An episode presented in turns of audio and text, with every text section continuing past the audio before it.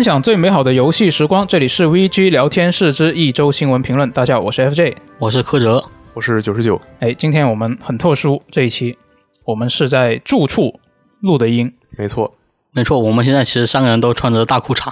没错，呃，好，对，是这样的。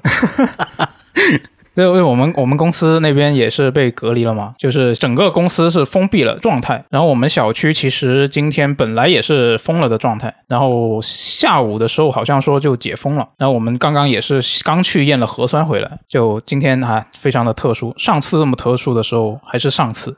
你搁这搁这呢？没错，是的啊。那这这一次一周新闻评论，我们来看一下我们本周有什么比较关心的事情啊。首先第一个就是这个《艾尔登法环》，竟然它是在这一周推了一个版本更新啊。就除了对一些装备和技能做了平衡性的调整之外呢，还增加了多个 NPC 的一些相关的剧情，还有一些人性化的设计进行了一些优化。对，就也没有任何前兆，突然就更新了。对，突然就出了，就很很厉害。就这一次更新，我发现就因为它改动的地方其实比较多嘛，就那些玩家其实啊，他们的反应还是比较比较大的。又有很多人因为这一次有一些，比如说有些战绩削了啊，有一些有一些呃武器它也削了，然后。之前一直说很强的法爷，竟然有一些法术他还增强了，说明法爷还是不够强，真正强的还是那些近战。你这么说好像有道理啊。就这一次，我自己个人比较在意的是它那个新增了一个功能啊，是一些人性化的设计啊，就是说遇到 NPC 之后会在地图上显示图标，而且是可以记录那个名称嘛。就这个其实之前也有很多玩家说，你这个我遇到了 NPC，然后我之后想再回去找他，我已经忘记他在哪儿了。对，如果是按以前黑魂的话，它地图不是特别大，我把它填个干干净净，那我怎么都，呃，应该不会太错过。但是这次的话，地图实在太大了，我遇到它一次，我也不知道它接下来刷在哪里。是。然后之前不是还有一个国外玩家嘛，也是本周的一个新闻嘛，他是在 App Store 上面上架了一个他自己做的、自己开发的一个老头环的任务追踪应用。然后呢，你下了这个应用，你就可以分门别类的记录那些任务的进度啊、NPC 的名字啊、啊功能啊、位置啊之类的。然后呢，他卖多少钱？他卖三刀啊，国服也有，国区也有，就十八块钱。然后，因为它全部其实你得手动填进去，它不是那种已经做好的，它有一个菜单让你选的那种，就都得手填。然后就被那些买了的人评价，又吐槽它：“你这不就是个记事本吗？”啊，但是呢，实际上它在这个娱乐分类的排行榜里面是一度到过一个比较高的位置，最高的时候是去过第一名的，就在美区的地方。所以其实证明还是有不少人买了这个东西。那感觉这个东西就是一个纯纯的智商税。啊是，但是这么多人买呢，可能就因为还是老头环的热度太高了。嗯，如果我们上架一个 app 叫 VJ Time 老头环攻略啊，说不定也会有很多人来买。里面只有我们发的两篇文章是吧？哎，没错没错。啊，说不定真的是。那这一次更新那些其实内容很多嘛，你们大家有有什么想法吗？就看到那些更新的内容。呃，反正我觉得话，因为这个游戏它还没有出特别长的时间，然后很多玩家他会。可能刚刚打完一周目，刚刚白金，或者说连一周目都还没打完，就突然一下加了这么多东西，可能原本的打法和规划什么就全都变了，就会变得非呃打起来玩起来非常累。我个人的话就不是很喜欢这种更新节奏。呃，我自己就是因为前前几段时间我突然生病了，一直躺在床上休息。嗯，你请假了好几天？对，请了四天，我还在想怎么把这个假期给补上。嗯，之后还有没有一些一些其他的工作嘛？呃，虽然我很早就入手，但是我其实还没有通关。我看了一下，就是这次的更新文件，它其实对我影响没有那么大，所以整体来说还是可以接受了。我和我发小就在它更新公布以后和他讨论过这次改动，他个人觉得就是魂三也时不时会弄一下武器的平衡，嗯，可以说是他们的传统异能了。对这个就 F S 经典，什么东西强他就把谁给砍了。虽然我这说话说的可能有点抱怨，但真的 F S 他们数值做的稀烂。魂三的话，像安里剑、卡萨斯啊、流放者取刀啊什么这些。嗯，都是啊，还有包括大家就很出名的黑暗剑，嗯，都是当时版本里很强的武器，但后来一更新就直接砍废了。呃，我那发小他其实是觉得，就是他这次老头环改动来的太快了，呃，附带范围那么大，可能是因为确实它热度太高了，很多玩家就因为他买了肯定得一直打着嘛。虽然说他可能时间还不够他通关，但是已经很多很多人在体验，说改动的话会影响到很多人。是，其实我也是这个情况啊，就是我最近是有别的任务就把老。老头环放下了，就没时间玩嘛。嗯，那其实我之前的我自己一个个人的倾向是，呃，说得夸张一点，有点像有些网友说的，你把这个游戏完成了项目管理，就是我会把它呃。就是不同的那些支线，它不是有一些不同的阶段才能去做嘛？对，就是我得打了这个 boss，然后我才能推进下一阶段。那我就会去把先把那些支线任务，我想做的那些支线任务全部都清了，我再去打 boss。哦，就就类似这种嘛。然后这一次它一更新，它就直接给呃部分的 NPC 加了一些剧情嘛。对，那其实如果那个阶段我已经过了，那这一段我可能就错过了。就突然没想到他还会再重新加剧情。对啊，我可能要二周目我才能去体验那些剧情，我就很不爽。嗯，我看到很多人说打了两个周目了，感觉看门人格瑞克一点用处都没有，然后就觉得他看着就很贱，终于决定上线把他一刀砍了。结果刚砍了没一个小时，官方更新公告出来了，说他加剧情。那所以九九，你觉得就是这次版本更新落到实处，它体验会怎么样？这次的话，它主要是把战徽啊、骨灰啊，还有一些近战装备给削弱了。呃，但是它近战装备有一些本来就很弱的东西还是没有加强，比如说巨剑的韧性还是那么的菜，再加上它出手又慢，就弱的东西还是那么弱。嗯，法师的话，他把一些法术的耗蓝减少了，施法速度也变快了，印象里是这样。但是这些法术本身就是那种比较花里胡哨的，并不是就是推图或者打 BOSS 经常会用到的。常用高效的还是原来那些法术。嗯，而且这次把决心 bug 给削弱了，完全删掉了，相当于也是变相削弱了法师在打 BOSS 的时候的强度。而且好像是呃线上模式的一些什么宙斯 bug 呀，它也暂时还没有修好。嗯，除了大家比较常用的老寒腿，再就是铁壁盾防，现在也被一刀砍废了，持续时间非常短，耗蓝也变多了，也没有以前那么硬，不是一个百分百的物防了，好像。嗯，反正就按现在这个进度，大家发现雪太刀那个尸山血海特别好用，下个版本必必学的肯定就是它了。等到以后可能会把新手一上来就能拿到强度比较高的武器，全都给你平衡掉，到最后就变成猎犬长牙天下第一。猎犬长牙我也是用了很长一段时间。不过我是搞了一个，就除了信仰和感应以外，就是全家到四十的水桶号。这么水桶呢？对，你刷了多久？刷了大概二十小时吧。因为它游戏刚发售的时候，其实是让你去刷一个铁球嘛。嗯。当时其实不是很高效。后面是跑到那个地下的一个河旁边，那里有个刷一只乌鸦啊，就把它勾引了。它是摔到牙的牙下面，大概会掉一万一的魂。是。之后是也是同一个地方，就打旁边的小怪。是那边有一个地方是有很多很密集的小怪，对，然后用大范围的战绩就过去一波清了。是我当时就是用的老寒腿，一波清过去，一次能掉大概三万多魂吧，因为我还没有一些其他的一些。你掉了会斩魂的一些道具嘛？嗯嗯。然后我就是这个号使用范围会很广，相当于以不变应万变。然后我现在其实快到两百级了，就非常水桶，所以我大概也不需要就是这个老寒腿这个战绩，因为我平时主力还是近战。哦，近战就是那个猎犬长牙的那个战绩嘛。就是你本身你原本它更新之前你打的时候，你打 BOSS 也不会用老寒腿是吗？对。哦。因为我感觉老寒腿。就是他可能得在 BOSS 比较近的时候，嗯，但是如果你踩个战技和你直接挥一刀，我感觉可能是挥一刀会快一点，嗯，而且我武器其实已经升很很高级了，嗯，我听你说好像加二十几了是吧？对，我现在我的初始打刀已经加二十了，啊，厉害，所以感觉就是这个更新对我来讲其实影响不大，嗯，就还好是吧？对，但我有一个朋友，他的输出主力就是老寒腿，哦，很多人都是其实，对，改动上线当天他就在群里哭惨。就直接在群里发语音说：“嗯，我的老寒腿呀，没有你我可怎么活呀？”就是我们就一度怀疑他是不是喝了假酒，这么夸张？对。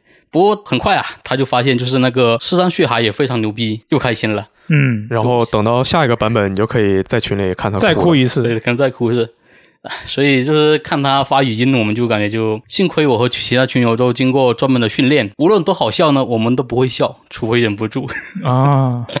不过我们确实当时笑惨了。嗯。然后法师这边改动，其实就我个人体验来说的话，就我其实可以理解他的一些改动，他是增加了一些法术的伤害，然后降低了蓝耗嘛。就是我老头环主要玩近战，我刚刚也说了，但我因为我是水桶号，我期间也试了一下法爷的，就是我发现就是如果你纯用法术来推图的话，那法爷的续航时间很短，因为它耗蓝很长，虽然说伤害高，但有时候会打不中嘛。对，技能会空了。基本上，如果我自己玩的那个号，虽然等级还不高啊，然后但是那个专注值也还算可以吧，点的。对。然后基本上我用那个那个叫什么来着？岩石球那个，对对对，是那个很好用嘛。然后我用那个大概是一轮放个十次左右，十次好像是，然后蓝就空了，得喝一瓶药。对，基本上我就推图的时候就只能是把那个红蓝药瓶的比例调整成只留一个红的，然后剩下全是蓝的，所以就会探图会会比较危险，对吧？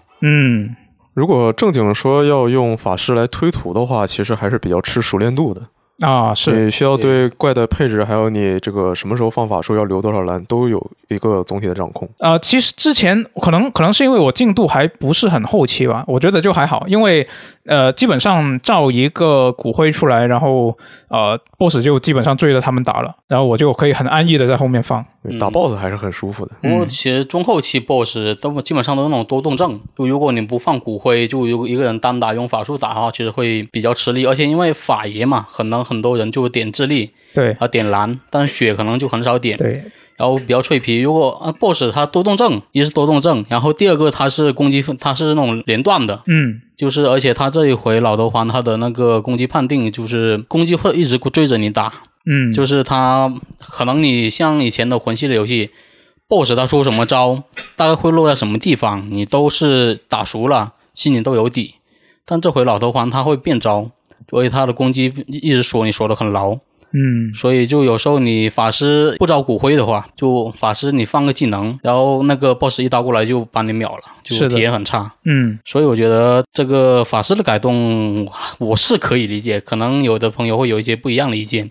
嗯，那战斗方面的改动我们就聊到这里。然后这次还新增了一些剧情方面的东西。这次呃，一方面是新加了一个 NPC，然后其他的呢是对之前的三个 NPC 的剧情进行了调整，在他们后续新加了一段。呃，主要是就关于女战士，还有一个册封女骑士的一个人，再就是门卫。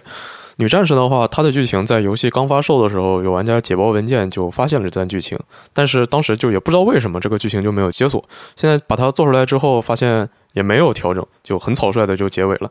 给的一个奖励也比较牵强，是一个锻造石。嗯，锻造石等级好像还挺高的，但是嗯，它这个剧情其实也不需要你推到大后期才能解锁，感觉就像这个剧情它也没有做完，但还是决定最后放出来。但是已经很多玩家都已经通关了，给点什么奖励呢？那给你个牛逼东西，塞点好东西给你意思意思。嗯。然后我看了一下，就是网友上传的视频嘛，就新加这个内容的。女战士那个女战士是去了那个史东威尔城当了城主，就像刚才说的，会给你一颗比较牛逼的锻造石。就我这个锻造石，我还不知道该用在什么地方，因为我基本上都是用普通锻造石和施舍锻造石。嗯，它那好像叫龙什么锻造石来着，好像是强化其他特殊武器的。然后就我们在初级半岛上会遇到一个，就是说。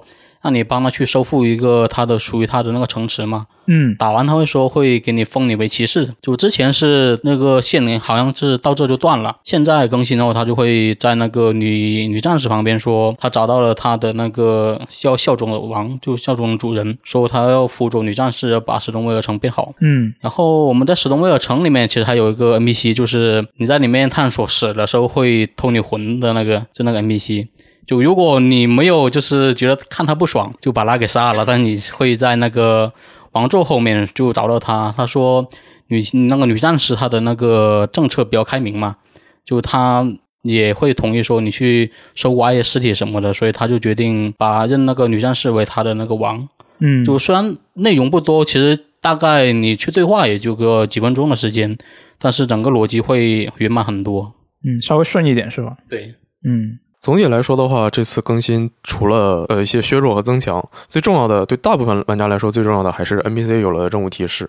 就虽然说这个游戏的引导还是就也并不是特别的充分吧，偶尔还是会遇到迷路情况，但现在总比没有要好，就很开心。但是作为一个巨魔呢，啊，我更开心的是，有些人前一天还在网上跟人吵架，说不能加提示，加了提示就没有魂味了，不爱玩你就别玩。结果后一天更新就上线了，他们马上又改口说啊，老头环不是黑魂，加了提示，这个是全新的进化，这个是时代的需求啊，太乐了，简直太乐了。你很危险，对，很威胁。但是这些电台放出来，我马上就被冲烂，好吧？贴吧见，那这个老头环现在确实是很火啊，就很多人都关注嘛。然后这一次这周官方其实也是公开了它的一个全球销量是已经突破了一千二百万了。然后官方还说啊，他会推出一些啊拓展内容，大家怎么看这个销量？作为一个对比的话，之前《只狼》是在十天卖了二百万份，《黑暗之魂三》的话是两个月卖了三百万份，所以这次《老头环》真的是卖的相当快了。嗯，我觉得它这个销量，一方面是它热度高嘛，第二个是它逃课手段很多，就有些刚发售其实就有很多逃课手段了。我就见过最离谱的，就是打睡行将军。嗯。那个睡行将军应该是我认为就是这个游戏前期就是应该算前期吧，因为如果你要接拉尼的那支线任务的话，必须得去打睡行将军，就他的那个演出还有魄力就特别强，嗯，就我觉得是如果你不去逃课就正常去打的话是，呃，感觉这游戏确实在 BOSS 战方面做的还不错，嗯，这一点这一点其实我觉得还挺关键的，是，但是我就在网上看到一个就是逃课方法就非常离谱。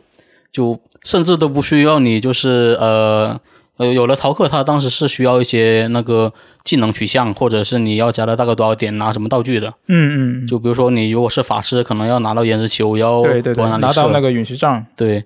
然后他这个逃课就是你跑到很远的一个地方，然后用骑马跳到山上，然后那个 BOSS 睡鹰将军会因为判定他会往上跳一下，哦，他就会掉下去是吧？然后他就摔死了，因为他这次是他的掉落伤害是你卡在空中大概二十秒或者十几秒左右，他会有一个高额的掉落伤害，会直接把那个血量给砍没了。呃，这个也算是 FS 的传统了，它不光是敌人，其实就主要以前的话是玩家，他就算你那个高度不是。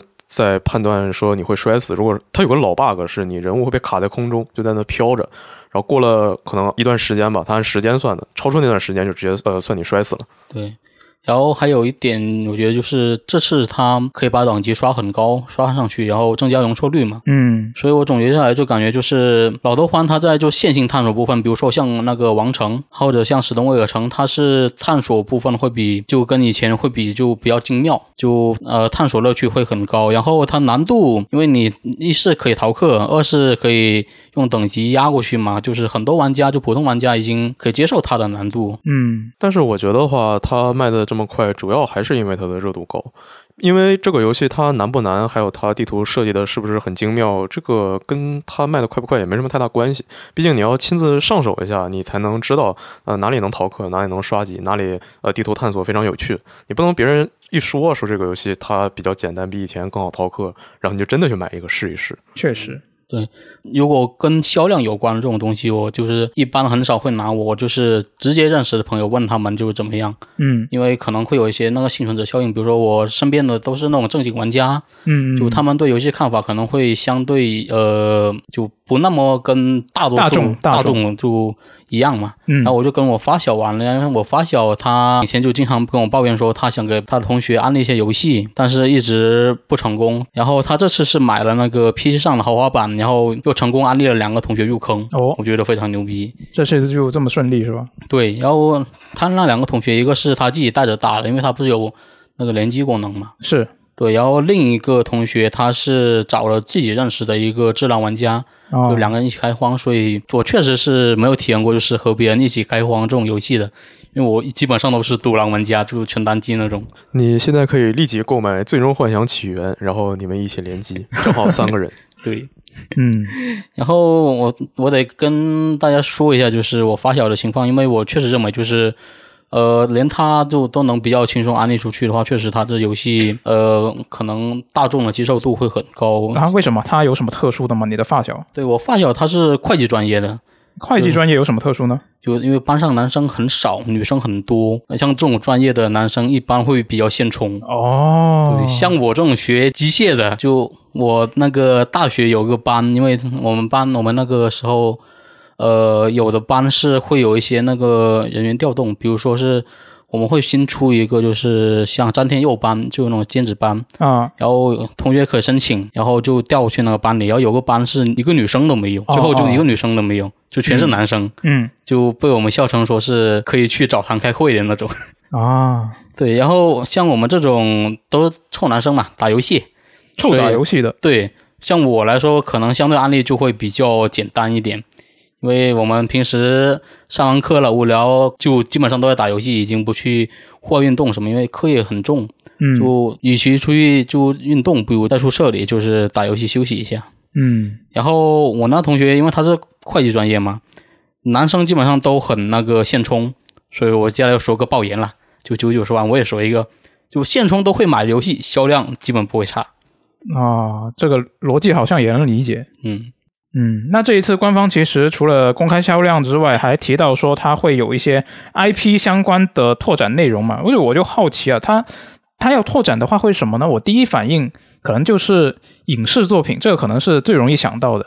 但是问题就是，你这个游戏它的这种特性，如果你要做成影视作品的话，我很难想象他要怎么表现。如果你只是把他的那个世界观搬过来的话，好像又差点意思。然后你又觉得，就支线，因为它玩叫先后嘛，就是它不可能同时串起，而且你支线有的支线特别长，你拆开的话还不好改编，所以确实有这种问题。嗯，好像是的。你这样改编的话，又要被人说了，没有经典碎片化叙事，没魂味儿，没魂味儿。嗯，然后就因为刚才说的那个原因嘛，毕竟你不能拍一个动画或者电影，然后里面十几分钟、二十几分钟全是一个人在那读文档，嗯，这就特别没意思，一直在那翻滚是吧？对啊，对，也也是，这也非常没有意思。所以说我第一个想到的是，他会出一些什么手办啊之类的周边产品哦，比如说大家现在都非常想要的拉尼小人偶啊，就跟游戏里那个一比一那个大小就那种哦，弄一个摆在桌上，哎，老婆。挺好，哎，有有可能买回来对他自言自语，说不定他会跟你对话。哎，可以，到时候看官方会不会出。再就是，嗯，还是回到这个游戏，它的引导做的不是特别好的一个问题，也不能说它不好吧，反正就不是很详细的一个问题。嗯，这样就可以像一些经典的日本游戏一样卖它的攻略本。哦，而且现在你看它的内容可能还没有出完，现在毕竟你看它销量那么高。呃，之后说不定会出个 DLC 什么的，就是关于内容方面的大 DLC。对，这样的话，就我出版卖一个，我 DLC 卖一个，最后我豪华版我再卖一个，可以连卖三个攻略本，赚麻了。哦，好啊。再就是像之前的黑魂和血缘会有出过联名的什么服装啊、戒指啊、手表什么的，这个老头环也可以做嘛。而且这次的强化，那个滴落陆滴陆滴也可以出吊坠之类的。嗯，还有就是它这个一个经典的模式，以前也有出过桌游，然后现在这个老头环当然它也可以出桌游，也可以出呃跑团的相关的内容。嗯，是我的话，我感觉不如出个恋爱模拟游戏，反正大家就好这一口，对吧？那你这个我觉得就有点天方夜谭了。对，但是我确实，如果他出，我可能会去玩。说不定再过一个星期，等到今年愚人节的时候，官方就会说：“哎，我们要做一个恋爱模拟游戏，里面你可以攻略的角色除了什么拉尼亚、梅琳娜呀，还有狼人哥，还有十份者。”哎，对，没错，大家最爱的十分者，狼人哥，我记得好像还是某网站，就是某个绿色网站是吧？对，那种榜上就是角色排行排第三的，就我一一直很震惊。当时我第一次看到这条消息，我马上打开那个网站验证了一下，发现我刷到的全都是什么。就是拉尼啊、梅琳娜呀，还有呃魔法老师。后来我想了一下，可能是因为我把狼人哥相关的 tag 给屏蔽掉了，所以我并没有看到他的图。这个走向突然变得色情了起来啊！打住打住啊！那那这个老头环我们也聊的差不多了，接下来我们来看下一个新闻了啊！下一个新闻呢是这个索尼这一周它是播出了新的一期 State of Play 嘛，这个发布会是一个专场发布会啊，就是这个霍格沃兹遗产十四分钟的实际演示。正式公开了，它内容还挺丰富的。对对对对，内容挺丰富的。然后比如说这些学院里面的各种生活的方方面面啊，然后还有战斗啊方面的也也都有展示啊。那这款游戏它会在二零二二年的冬季登陆全平台，主流的全平台，Switch 平台也有。之前有。呃，舅舅党说他可能会在九月发售，但是今天这个官方也说了，就是在今年末的假期才会出。对，是的。那这一个，我我自己，我我有个朋友，他是也是打游戏的，平常游戏打的比较多，然后他也是，而且他是一个哈利波特的迷啊，哈利波特迷。然后呢，他是迷到什么程度呢？他是给他的女朋友每天每天在床上念故事。就念《哈利波特》睡前故事，睡前故事。哦，我还以为说是就两人吵架就互相骂对面阿瓦达索命。这你这个想象力有点丰富啊。那就反正他就是这个呃《哈利波特》迷嘛。然后我就问了一下他看的这个有什么感想，然后他就很期待嘛。他就表示他其实他之前对这个游戏也有一定的期待度。但是这一次的演示公开之后，他就觉得说这个比他预期的要好得多。他看他可能可能之前是也是有一点戒心，然后后来他发现这一个呃这这款作品它的开发商是这个阿巴兰奇，艾薇兰奇软件，然后他就搞混了，他以为是那个正当防卫的。雪崩工作室，对，当时这个游戏刚公布的时候，一看，哎，雪崩做的，那这游戏寄了呀！啊，对对对，他也是这么一个反应啊。然后，然后我告诉他，不是，不是，不是，这这是两个，虽然他们都叫阿巴兰奇，但实际是分开的，就是做迪士尼无限的那个雪崩，不是正当防卫的那个雪崩啊。就现在基本上为了区分他们。一般来说会把它叫做艾薇兰奇软件，然后另外一个是雪崩工作室。那这个艾薇兰奇软件它其实也是一个比较老牌的工作室了，一九九五年就成立了，然后零五年的时候是被迪士尼收购了，就做了一堆什么什么总动员之类的游戏，然后还有迪士尼无限有三座嘛。啊，然后二零一六年呢，迪士尼它是遣散了他们的旗下的游戏板块，那工作室就关闭了。二零一七年的时候就被华纳兄弟互娱是收购，然后就重新开张了。等了好久，这个游戏终于给了一个长段的实际演示。嗯，之前其实从它一公布我就很期待，但是呃，当时看起来这个游戏还挺糙的。虽然说它现在看起来也挺糙的，但是看它这次内容非常丰富，已经比预想的要好太多了。嗯嗯，特别期待这个游戏做出来。现在看的话，它里面各种经典元素都很丰富，但我就觉得它会不会是有一种在刻意还原电影内容的感觉。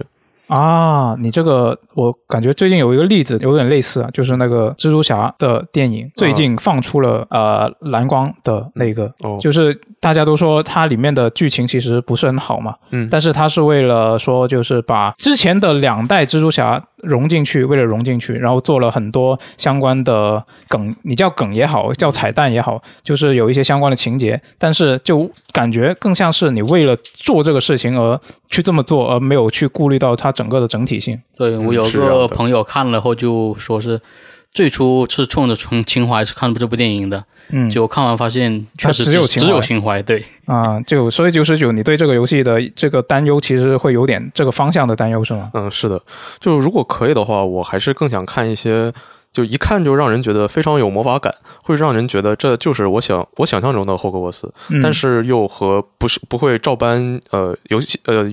电影或者小说里内容不会说拿以前的剧情再讲一个换皮的，呃，做一个换皮的东西吧？嗯，这一次因为其实它的主人公也不是哈利波特嘛，是的，而且是呃电影里面或者说是小说里面的那个时间点的两百年前是吧？是这次的时间在呃一八零零年代。嗯嗯，主角叫莫伊拉斯奎尔。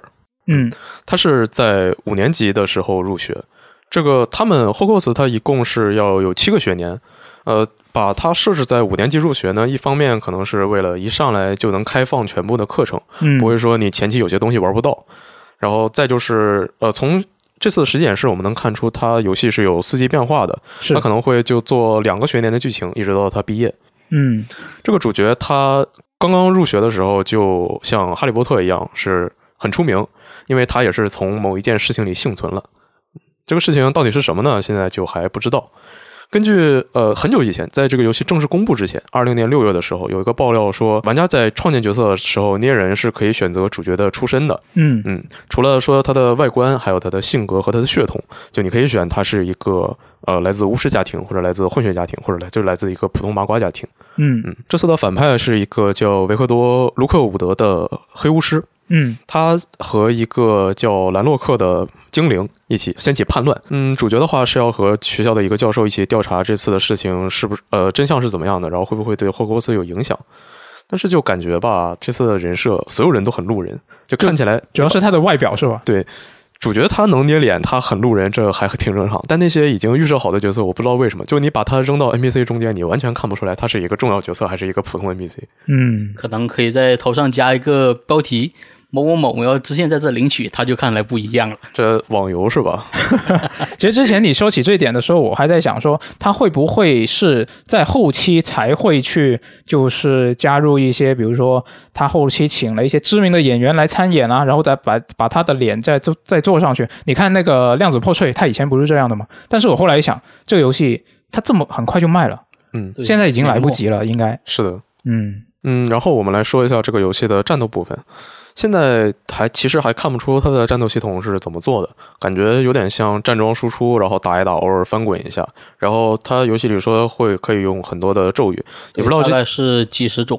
对，然后可以制定你的那个流派什么的。也不知道这个咒语现在是要怎么实现，就比如说你怎么在战斗里选择，可能是搓招吗？还是说你几个哪个键位就固定对应什么样的魔法？对，主要这次它演示里面没有展示 UI。是的，就看不太出来哦。其实有部分 UI，比如说 R 一，嗯，但也只有一个 R 一。那个 R 一我也不知道，好像是处决还是什么东西吧。呃，游戏说到他会从朋友那里学到很多连老师也不会的法术，我也不知道为什么。你的朋友一个个都这么厉害的吗？那这这还还用上学吗？是啊，可能是一些祖传咒语。你你你和我成为了心灵之交，那我就把我祖传的咒语交给你，做了一个对违背祖宗的决定。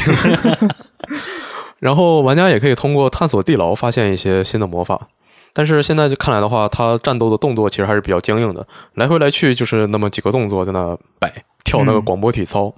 他在击中敌人的时候，还有格挡敌人攻击的时候，会有一个明显的卡顿。它还不是像呃怪物猎人之类或者什么动作游戏，你打到人身上有个卡肉的感觉，它是就那一瞬间整个游戏就纯粹慢放了，就特别有中土世界的感觉。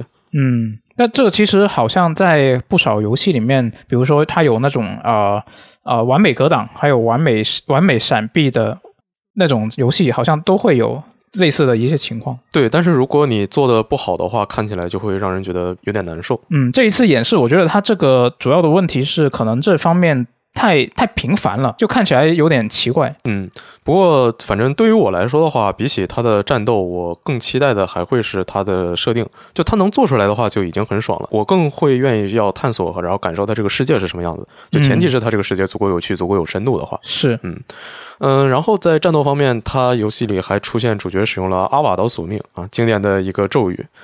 这个就有点奇怪吧？毕竟，如果你按电影和小说的设定来说，这个是一个不可饶恕咒。嗯嗯，这个东西因为实在太恶劣了，你用它的话就会被魔法部通缉。但主角他他用这样的东西把人杀死了，这个真的合适吗？还是说这在两百年前这世界上还没有魔法部呢？嗯，另外的话，在比较早的时候，在去年七月的时候，他们的编剧在推特上回答网友提问，就有说到这个问题。嗯，最开始他说是会有不可饶恕咒。啊，但是没有说详细的内容。但接下来他就把这条推文给删掉了。当时他的说法是因为这次游戏的整个背景故事会比较黑暗，然后那么在一个比较黑暗的世界里，你把敌人杀死了，可能也不会算作一个什么特别恶劣的行为。呃，学生他叛逆一些也是没有问题的。但我觉得这你把人杀了，可能叛逆还是有点过了吧。他这一次演示看起来也没有很黑暗啊，那个营造的氛围。嗯，对，但是他官方说法是整个剧情上会呃比较黑暗，可能他用这个咒来攻击的敌人是怪物之类的。嗯，不是啊，他在实际演示里就直接用这个杀死了一个人啊，伪装成人的怪物。哎，好，没错。就像刚刚也说到，就是战斗部分有一些他攻击时候会有一些卡顿，比如这种特异的卡顿，比如像游戏整个暂停那种。其实就是我在小的时候就是。当时还和一起小学同学一起看《哈利波特》的时候，就有和别人讨论过，如果《哈利波特》做成三 A 游戏的话会怎么样？嗯，就当时我们就觉得，因为它整个世界观塑造就很完善嘛，就如果真的做出这种一个三 A 级别游戏，那不是？乱杀其他的游戏，当年魔界的粉丝和星战的粉丝也是这么想的，尤其是星战的粉丝。哎，我们这个世界观，你可以做角色扮演游戏，你可以做动作游戏，你可以做射击游戏。然后你看星战现在出都些什么东西，就建议你们一起碰一碰，看看到底谁的世界观更强。嗯，那星战其实以前也出过一些很不错的游戏了。嗯，是的。嗯，其实当时我们聊就是你剧情、世界观什么的，其实都很容易，因为它本身的原著就设定的足够详细。但是你战斗部分其实比较难搞。像我们当时看电影，就是巫师对战，双方巫师对战，其实就跟对波差不多。嗯，它没有什么太多动作要素，而且对波的时候就两边互相嘶喊。当时想，如果我是游戏制作人，就加那种 QTE 连按空格那种，就是可能在你小时候那时候 QTE 比较多的游戏还挺火的。对，就是那种会感觉就有既有参与感，比较爽那种。然后到后来，我就觉得《哈利波特》游戏可能比较适合做成 VR 游戏，第一人称那种，就那大家可以第一人称施法嘛，而且施法的时候一定要喊出的法术名字，比如阿瓦达索命，这时候喊了就才叫爽。就可能逆转裁判的玩家可以同意我的观点，比如当时玩的时候，剧情高潮处突然喊一声“伊加利”，就会爽的不行，满足自己这种奇怪的中二感。嗯，游戏王抽卡一定要喊出来是吧？哦，雷动烫是吧？嗯，那其实你可以去玩一四年的时候有个独立游戏叫《吟诵者》，它那个游戏就是你要通过朝呃你的设备喊出游戏里设置的魔法，然后才能进行攻击之类的操作。我操，还原来真的有吗？对，还挺有意思的。是的，操，英雄所见略同啊！当然，我觉得其实对粉丝来说，就是《哈利波特》游戏战斗其实不是游戏的最优先事项，就不是最重要的东西是吧？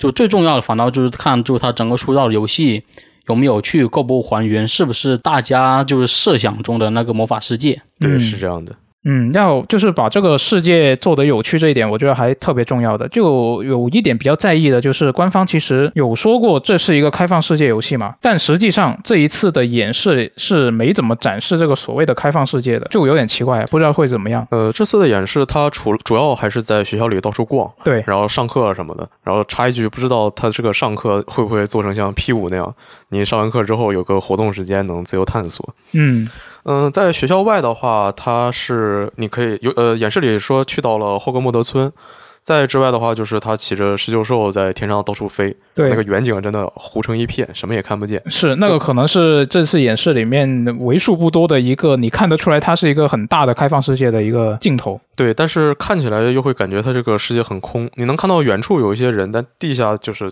大草原啊，然后是有一些什么石质建筑，嗯然后还有一些像遗迹一样的东西，但是感觉就看着就里面不像有内容。对，看着就是一个旷野。而且在天上飞的话，它出现了呃骑着扫帚在飞，然后也有骑着狮鹫在飞。嗯也目前也还不知道这两个是什么区别，可能狮鹫兽只会在固定的剧情里给你吧，或者在你完成了什么任务之后，你可以骑着它到处跑，能去到比骑扫帚去的更远，然后更快的地方。嗯，有可能，所以我怀疑这个游戏它会不会有比较大块的时间，其实还是在那个学员里面。然后他说的那个所谓的开放世界，可能主要就是一个很大、比较开放的一个学校的园区里面活动。然后像他刚刚说的骑着扫把或者说狮鹫在天上飞的那个场景，可能会只是它的一个呃比较短的一个，就是按时间来分，可能是一个比较小块的一个部分。哦，我突然想起来，就是他在预告里说，就是他那个游戏里其实会有一些地牢以金库，嗯，像，所以我在想，会不会就是它的学校区域就会推荐你各种各种剧情的，但是野外，比如说你要去打个地牢什么的，它可能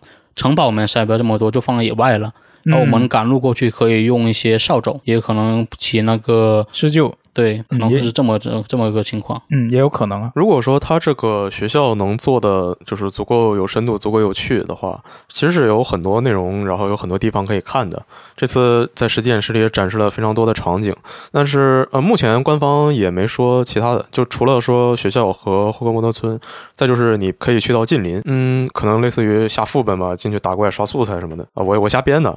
嗯，再就是还是说游戏出之前的那条传闻里说到会有霍格莫德村，还有魔法部，一共会有四个区域可以探索。嗯，但是如果说有魔法部的话，那就又回到了为什么主角可以没有任何代价的使用阿瓦达索命呢？可能那个时候魔法部的规章还不是特别的完善吧，不太管这个事情。嗯，有可能。那这个游戏就说到这里。呃，既然说到这个哈利波特主题的作品，那就顺口提一下吧。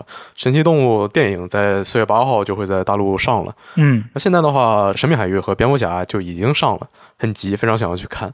感觉我已经有好长好长时间没有去电影院看电影了。就上次去电影院的话，还是在疫情刚开始的时候，那时候我在电影院打工，当时还是呃什么时候来着？我已经不太记得了。不太记得自己是几年级了，但当时也就打工，然后也比较忙，没有时间去进去看电影。等上海这段疫情结束了，我估计会抽出一天的时间，连着把这三部电影全都看了。在电影院打工，难道不是可以？难道不是可以免费看吗？呃，是可以免费看的，但当时疫情呃管得比较严，然后就是刚开始那段时间，电影院人还是挺多的。他是在呃快要过年吧，我不太记得了，哦就，人非常多，就特别忙。嗯，原来如此。那我们可以找时间安排一期在电影院打工的日子电台了。那不就变成我自己一个人干讲了吗？你要录的话，也是录成呃讲讲大家以前打工时候的日子。那也可以安排一下，但是我好像没有打过工是吧？基本上没打过工，我在超市人上做过兼职。研究一下，研究一下。那建议在想出你打什么工这个话题之前，先把你们两个的“我是如何成为游戏编辑”的电台给交了。那很危险，很危险，很危险。可能一聊我们就离职了。对我们，这是 VG 的都市传说，是吧？这也是一种都市传说。嗯。那接下来我们来看下一条新闻了。下一条新闻呢是微软在本周是播出了新一期的 ID at Xbox 发布会，那介绍了一系列即将加入 XGP 的一些新作。大家看到这一次这些公布的游戏，其实有很多是独立游戏啊，但是有一些还是比较吸引的。你你们有没有自己比较在意的一些游戏？我比较关心那个《逃脱学院》这个游戏，它是一个密室逃脱主题的解密游戏。对，嗯，解密游戏就呃，我个人就还挺喜欢的。然后密室逃脱呢，就呃，虽然我作为一个死宅，我并没有在线下参与过太多这样的活动，但是如果说就就在家里，然后坐在机器前面就可以玩到的话，还是挺爽的。嗯，我自己也是比较关注这个游戏啊，就我当时看到的第一反应就是，哇，这个玩法好古典呐。嗯，是的。就是以前其实呃家里的电脑还比较菜，然后我还呃玩不了什么游戏的时候，我基本上就是去别人家有机会上网的时候，就我以前家里没有网络嘛，我就在去别人家能够上网的时候，我就去下载一大堆那种 Flash 游戏，然后有很多就是这一类的点击式的密室逃脱游戏。哦，你当时还会专门找游戏玩？像我那当时就是刚接触电脑，然后电脑还很菜。没有游戏玩怎么办呢？我就打开画图软件，就一画我能画一整天。哦，可能画图对我来说就是一种游戏吧。这当时看来，那么为什么你现在没成为粉丝百万的知名画手呢？因为我比较菜。嗯，那我小时候的话，嗯，当时觉得电脑上的游戏好像也都没什么意思，一直从小到大，一直到很晚的时候，都一直抱着那台老的不行的 PS 二在玩。你很小就有 PS 二，你就好了。没错。你你才是真正的富贵人家，但是我一直到 PS 四出了，我都还没有 PS 三呢。除了这个逃脱学院呢，我还会比较期待这个叫《黄泉之路》的游戏。它之前官方的翻译叫《奔赴幽冥》，嗯嗯，就我也不知道为什么官方突然就把名字改了，然后搞得我这个连夜把网站的资料卡也改了。哦，它现在的官方名字是《黄泉之路》了吗？对，它《黄泉之路》出了一个官方的中文标题，嗯，就是标题的图上就是有有中文了，嗯。嗯，它是一个横版的黑白武士游戏，一个动作游戏，就被被说是横版对马岛，对，又可以当傻木赖了。嗯，那这个游戏看起来它的风格可能会比较玄幻吧？是有很多很多怪力乱神的元素在里面。是的，然后也请到了一些知名声优来出演。嗯，但就呃，总之就是很期待这个游戏，到时候出来玩一下。对，那虽然这么说呢，其实我现在我也没什么时间玩。一方面是刚刚工作，有很多工作内容还不太适应，有好多事情要做。再就是我的毕业论文现在也还没有写完。之前 XGP 下载的一堆游戏我都还没有玩，然后之前在买的各种游戏我也还没有玩。有一些去年年末我买的，像什么《零如牙之巫女》啊，其实我到现在也没打通。再早的像什么《地铁离乡》啊，我想要在 PS 五上玩，现在也还根本就没玩上。而且前段时间啊，其实也是。好前的一段时间了，嗯，在 Xbox 上趁打折买了呃《刺客信条：编年史》的三部曲，然后买了《细胞分裂的断罪》和《黑名单》，还买了一个《彩虹六号：维加斯二》，就基本上就都没有开始玩呢，就看了一下序章就退出来了。买了就当玩了。呃，是我都花钱买了，我为什么还要玩呢？就是。我其实也是，最近有很多很多游戏我都我都没有玩。我之前我春节的时候不是买了那个《暗影火炬城》嘛，然后打了一段时间，打了开开始可能刚刚拿到第二第二个武器吧，印象中是，然后就有别的工作安排，然后就玩不了了，就放下了。然后最近买了老头环，然后又有别的工作安排，然后又放下了，又玩不了了。对，就我和那个 FJ 大概是同时开的那个老头环的存档，但我现在已经探到血缘了，它的进度好像还比较前期。对我，我还在魔法学院。哎，反正现在游戏真的是多到玩不过来，就可能这也是会比较削弱我买游戏这个欲望的其中一个因素。但是不管怎么样，现在还是有越来越多的游戏加入 XGP 啊。像三月份下旬又有一批游戏要进来了，包括这个 F 一二零二一啊，然后还有一个之前其实啊宣传了挺久、挺长时间了，这个鬼野西部也要加入了，在三月三十一号就要加入到这个 XGP 里面，然后还有三月二十二号会有这个极限拖出九人游戏的这个合集也是会加入到里面，包括这个极限拖出九九九和吓人游戏的一个合集啊，就。这个游戏就虽然我 XGP 就买了很很久，基本上没怎么碰过他们的他们的游戏里面的游戏嘛。嗯嗯，就因为可能就开了一下，就起了个头，发现啊，可能这个时间试一下，简单试一下，发现就啊，我自己掏钱买的游戏还没打，这游戏先放着，确实放着放着它就出库了啊。但是你要换个角度想啊，你自己买的游戏它不会消失，但是这个它可能会出库啊。哦，那可能得先打这这个，那像是那那你永远都玩不了自己买的游戏了。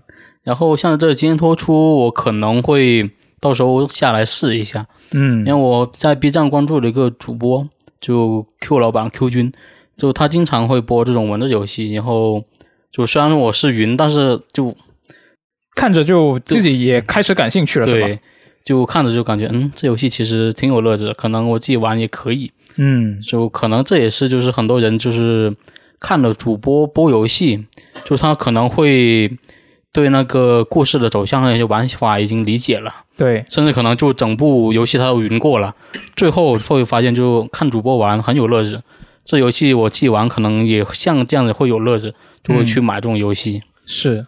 就而且会可能会觉得说，呃，会你看的时候就忍不住会想嘛，就是如果是我我来玩的话，我这里会这么做，我不会这么做。对，可能会选一些跟主播不一样的选项。是的，这也是游戏主播的一个作用啊。嗯嗯，那最后我们来看一下这个读编往来啊，呃，这一周我们是放出了一个幽灵线东京的一个前瞻电台，是聊了一下鬼故事啊。我们的九十九老师给我们讲了很多日本的一些都市传说啊。那这位叫做 Rippers 的朋友呢，他就说九十九声音好性感哦。呃，这个其实，在上上次新闻评论，也就是我第一次来录电台的时候，我看有评论说，哎，九十九她不是美少女吗？为什么说话是这样的？那你们有没有考虑过一种可能？其实我确实是一个十七岁的 JK，只不过用了变声器，让自己听起来像一个四十岁离异三次的老男人呢。啊，美少女就不可以是这么声音吗？哎，是的。啊，你们有没有在 B 站关注一个叫锤子的虚拟主播呀？是没有。锤子是那个 Vtuber 吗？哦，这这不，这可能也不算吧。嗯，那这一位叫做 i a n 的朋友啊，不知道他名字有没有念对啊？就他说万人血书啊，九十九老师出都市怪胆专场。等你们真凑够一万个人的话，那我肯定会出的。你们自己看一看啊，这期数据真是太惨了。B 站上就有那么几千的播放，网易云也就一万出头。我是不是应该学一些 UP 主，像什么点赞一千，什么收藏一千，马上更新下期之类的？呃，所以大家，所以大家都听到了，大家要对我们的节目多多点赞三连。是的，是的，嗯，那这位叫做梵蒂冈大教皇的朋友呢，他就说九十九其实还没有火力全开，否则其实还可以说的更吓人。这个的话，可能还真够呛能做到，因为我光是呃录电台普通的说话，感觉压心理压力就已经挺大了。你一开始其实是现在还没习惯而已，就其实你这一期电台跟你之前第一次录的时候已经有一个很明显的变化了。那主要还是因为这次的故事牛逼，我啥也不是。真的吗？是的，我自己回听电台的时候，感觉我有好多奇怪的呃口癖啊。比较重要的是，我还有好多口胡的内容，真的自己都没眼听，感觉很丢人。然后接下来是上一期的一周新闻评论了，这一期是比较特殊，上次是刚好我们都是被隔离了。对，当天只有小乌贼一个人在公司上班。对，我们的录音设备都在公司。他就是 VG Time 最后生还者。对，确实是，那很厉害，单独 solo 了一期电台。那这位叫做 Reair 的朋友呢，他就说，感觉小乌贼剪掉了很多换气和停顿的地方，听起来有点累，仿佛以前看游戏东西介绍游戏似的，一个接一个。啊，他说个人是比较喜欢对谈和多人聊天一样聊新闻的效果。啊，但是他又补了一句说，不过整体还是很稳，很不错。啊，其实这一期一周新闻评论，我看很多人都是对小乌贼是有很多赞赏的地方啊。对，就没想到一个人 solo 这效果还可以这么好。对，是的，我觉得他他有很多评论，就这一期里面的很多评论，我觉得比我说的东西就有营养多了。对，因为像我们之前和小乌贼录电台，就发现他的逻辑性很强的，不像我就是六爷，就是以前就经常说我就思维非常碎片化，那想到哪说到哪。对，然后有时候就会接不上。那建议你去做一个游戏，然后一定能超越《黑暗之魂》和《老头环》。碎片化是吧？嗯，可以。今天必被干碎。啊，那最后我们来看一下下周有什么游戏啊？下周就厉害了，三月二十五号会有这个《星之卡比：探索发现》，这应该是很多人都在期待的游戏。对，嗯，因为他的那个呃，把那个汽车吞下以后变成那个汽车的这个能力，就惊艳了不少人嘛。对，这也是卡比系列第一次以这种形式呈现嘛，就是纯三 D 的这种形式。然后还有《幽灵线：东京》和《小缇娜的奇幻之地》都是在三月二十五号。那下周基本上是不愁没有游戏玩了。对，而应该且愁的是是游戏实在太多，根本玩不过来、啊。对，就没有时间。还有一个问题就是，如果就是这三个游戏就是都特别喜欢的话，那一天钱包就要遭罪了，都是同一天发售。对啊，对啊，而且你还要想，你究竟你的时间分配给谁好呢？先玩哪一个呢？要先宠幸哪一个呢？就非常难想。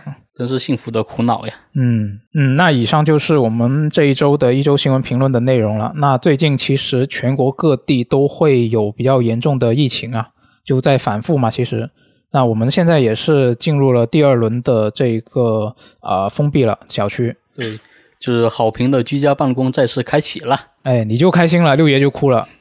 就就其实就现在现在这个状况还是比较麻烦。虽然说现在有新的电影上映啊，但是大家还是尽可能，如果有条件的话，就尽量还是少出门，打打游戏，听听我们的节目。对，在在家家打游戏戏的时候可以听听电台，打游戏打累了呢，也可以听听电台。在这里我给大家推荐一些比较好听的电台，是比如像什么 VJ 聊天室啊、VJ 聊天室啊，还有 VJ 聊天室之类的。没错啊，都可以给他们点点赞什么的。对，嗯，那我们就下期节目再见，拜拜。拜拜。真